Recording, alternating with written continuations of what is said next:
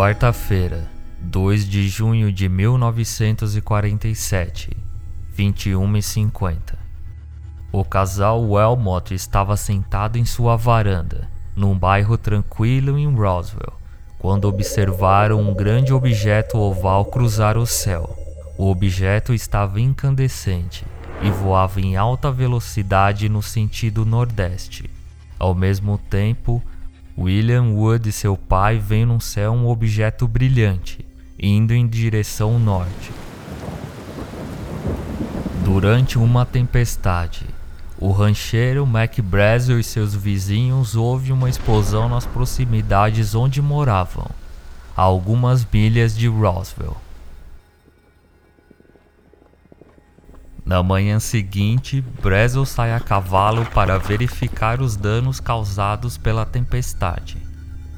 Surpreende-se ao ver um enorme campo de destroços, onde encontra vários objetos como uma lâmina maleável e bastões de um material altamente resistente, aparentemente impossíveis de serem quebrados, cortados ou queimados. Os animais sentiram que algo de muito estranho aconteceu no local. Até mesmo suas ovelhas evitaram passar perto do campo de destroços. Brazel decide levar alguns destroços ao seu galpão. Entre eles há uma peça de aproximadamente 3 metros, supostamente parte de algum tipo de nave desconhecida. Pessoas das proximidades também encontraram objetos no chão, como pequenos bastões de um centímetro com gravações parecidas com hieróglifos.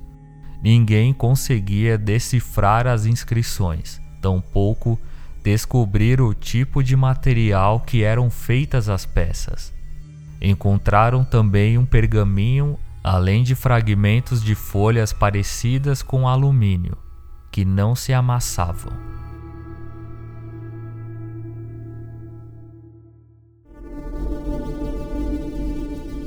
Seguindo os conselhos de seus amigos, o rancheiro foi até o escritório do xerife George Wilcox, em Roswell, levando alguns destroços na caminhonete. Ao ver destroços da suposta nave, o xerife envia alguns de seus subordinados à fazenda para examinar o local do acidente.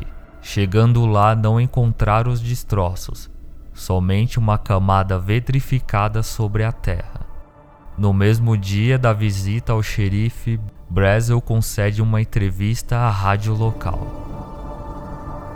O Major Jess Marcel vai ao escritório do xerife em Roswell, com a finalidade de se encontrar com Brazel olha o material e decide visitar o rancho em que aconteceu o acidente. Seu superior, o general Roger Remy, é informado sobre o achado e se comunica com o Pentágono. Chegando ao rancho, Brazel mostra os destroços no galpão para o Major Marcel, que os examina com um contador Geiger. O aparelho não capta nenhum sinal de radioatividade nos objetos. Enquanto Marcel e seus homens pernoitam num galpão, o Pentágono organiza uma busca sigilosa no local da queda. No dia 6 de julho, várias equipes de resgate e escavação chegam ao local. No dia seguinte, o Pentágono ordena o bloqueio de todas as entradas e vias de acesso ao Roswell. Os auxiliares do xerife Wilcox cercam o rancho Foster não deixando ninguém passar. Glenn Dennis, da funerária Ballard, em Roswell, recebe um comunicado de um dos oficiais da base, perguntando se caixões herméticos que possuem são pequenos e se há estoque. Curioso em saber se houve algum tipo de desastre nas proximidades, diz que não tem estoque e que demoraria 24 horas para conseguir o material.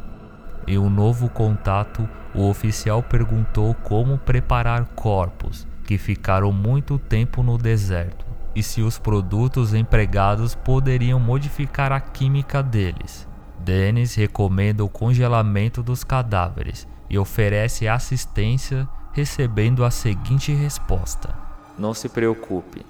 Só estamos querendo saber isso a fim de nos prepararmos para casos futuros. Dennis aceitou a resposta, mas ficou intrigado. Mais tarde, ele conheceu um soldado que havia se acidentado no resgate e o levou na enfermaria do hospital mais próximo. Ao estacionar sua ambulância ao lado de um veículo da base, Dennis vê diversos pedaços de um material lá dentro. Ao entrar no hospital, sua amiga enfermeira pede que vá embora, para que não tenha um grande aborrecimento.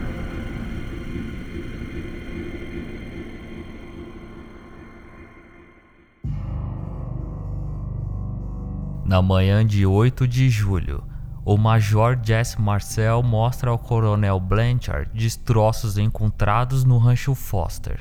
Em seguida, Blanchard recebe em seu escritório a cúpula da Força Aérea para uma reunião secreta. Na tarde do mesmo dia, o coronel lança o seguinte comunicado à imprensa: Os muitos boatos acerca dos discos voadores ontem se tornaram realidade quando o assessor de imprensa divulgou que o grupo de bombeiros da Força Aérea teve a sorte de chegar ao local e possuir um disco.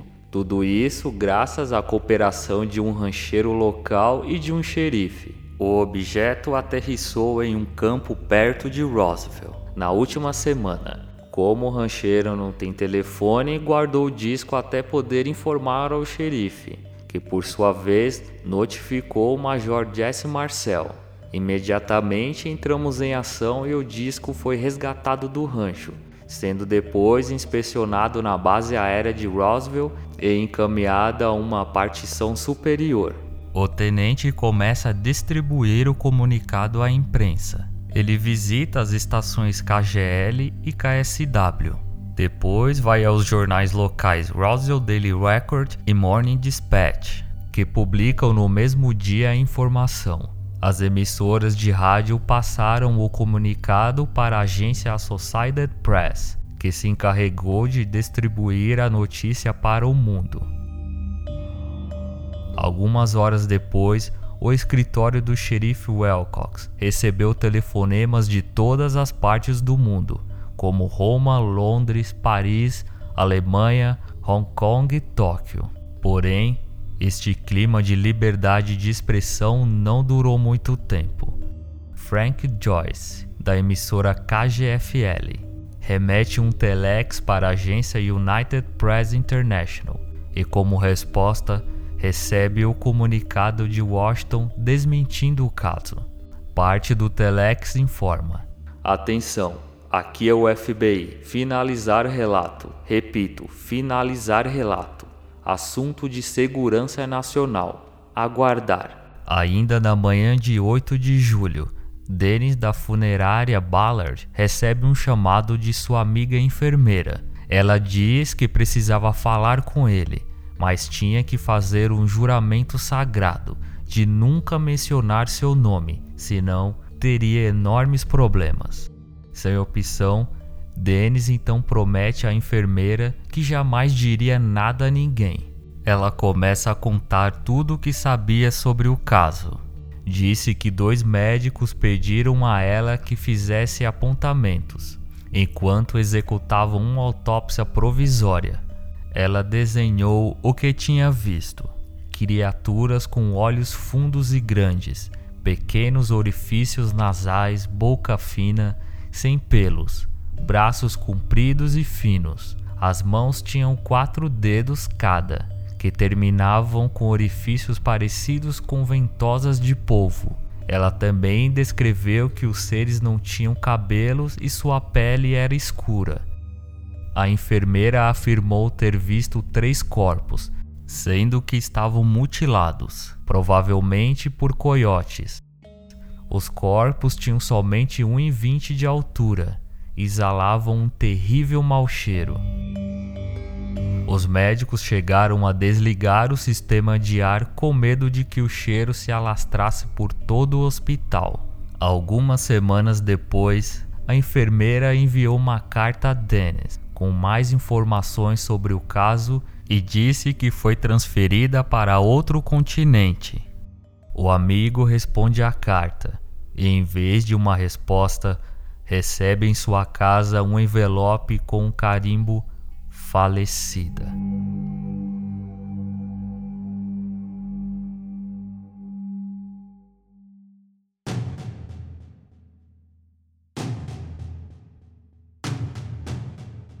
um avião de Washington com uma equipe especial de técnicos e fotógrafos pousa no aeroporto de Roswell.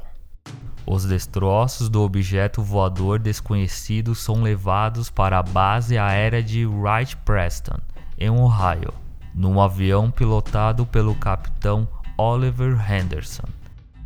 Ao embarcar, o capitão vê três cadáveres extraterrestres no hangar guardados em gelo seco.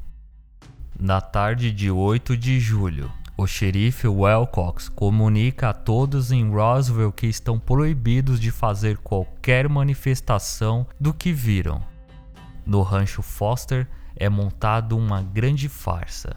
No lugar dos destroços são colocados pedaços de um balão meteorológico com um aparelho de orientação pelo radar no chão. O Major Marcel é obrigado a admitir que o acidente com um objeto voador desconhecido não passou de um engano. O que antes era um disco voador passou a ser visto como um simples balão. Um memorando interno da Polícia Federal comunica ao FBI que a história do balão meteorológico não corresponde aos fatos. O rancheiro Mac Brazel é intimado a comparecer na base de Roswell, onde recebeu orientações de desmentir tudo à imprensa e que guardasse o acontecimento em segredo. Essas orientações foram feitas à base de ameaças.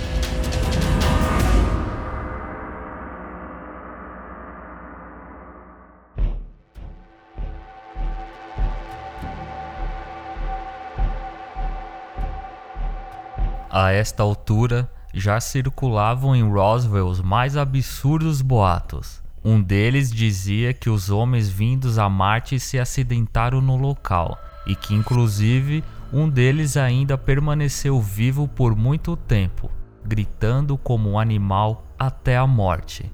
Outro destes boatos dizia que um dos seres escapou do esquema de segurança e correu toda noite pela cidade.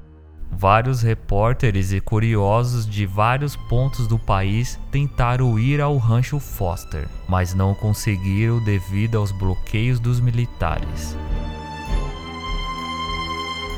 Na quarta-feira, 9 de julho, o dia foi bastante movimentado. Três aviões de transporte C-54 foram carregados com os destroços. Em Washington, o presidente recebeu o senador Kurt Rat, do Novo México. Os cadáveres dos ocupantes dos objetos desconhecidos foram preparados para transporte. Os oficiais da base aérea de Roswell visitaram jornais e emissoras de rádio, com o objetivo de recolher cópias de um relatório para a imprensa do tenente Walter Hutt, responsável por emitir as notas de imprensa originais.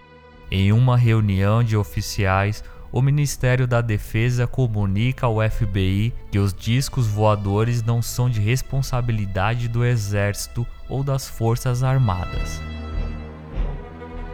Em 11 de julho, inicia-se a Operação Corretivo Mental em todos os soldados que trabalharam na operação de resgate.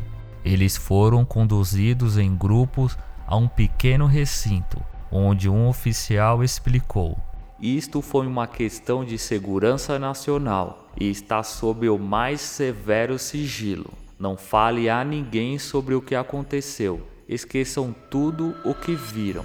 No prazo de um mês, todos os participantes da operação foram transferidos para outras bases. Após todos esses acontecimentos, McBrazel pôde finalmente voltar para o rancho Foster. Embora antes da queda fosse muito pobre, o rancheiro retornou para sua terra com uma caminhonete nova e com dinheiro suficiente para comprar uma casa e uma fornecedora de gelo. Em 24 de setembro, o presidente Truman criou a operação ultra secreta chamada Majestic 12, com a finalidade de explorar o que aconteceu em Roswell. Já no fim de outubro de 1947, o general Shurgan do Pentágono faz um memorando secreto, incumbindo as Forças Armadas a função de compilar todas as informações existentes sobre os discos voadores. Essa é uma forte evidência de que o governo mentiu quando disse que o objeto acidentado era um balão meteorológico. Já em 1978, o ufólogo e físico nuclear Stanton Friedman localiza o Major Jesse Marcel e o entrevista sobre o caso Roswell. O silêncio finalmente estava rompido. Nos 16 anos seguintes, foram editados cinco livros, baseados no depoimento de testemunhas do caso. A imprensa pôde também se manifestar de forma que os jornais e emissoras de rádios e TV não pararam mais de explorar o assunto.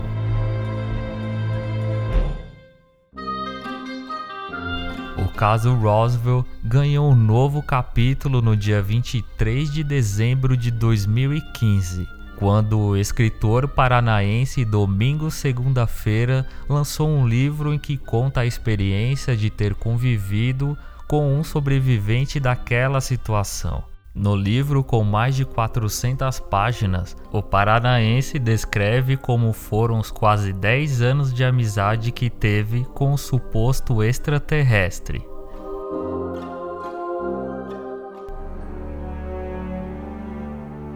Seja qual for a verdade, o fato é que algo parece ter caído nas proximidades de Roswell naqueles tempos de Guerra Fria. Mas quase 70 anos depois, não apareceu ainda uma prova definitiva do que ocorreu. Tanto que o Museu Internacional de Ufologia de Roswell oferece um milhão de dólares a quem levar até lá sobras do que estaria guardado nos porões do governo americano. Um prêmio tentador até para os mais céticos. Eu sou Evandro Pinheiro e você acabou de ouvir o podcast Averiguei o Mistério. Envie suas críticas, sugestões e elogios para o e-mail averigueiomistério@gmail.com. Siga o arroba averigueiom no Twitter e curta a página do Averiguei o Mistério no Facebook. Não esqueçam de avaliar o podcast no iTunes. Os links estão na descrição. Obrigado por ouvir e até o próximo mistério.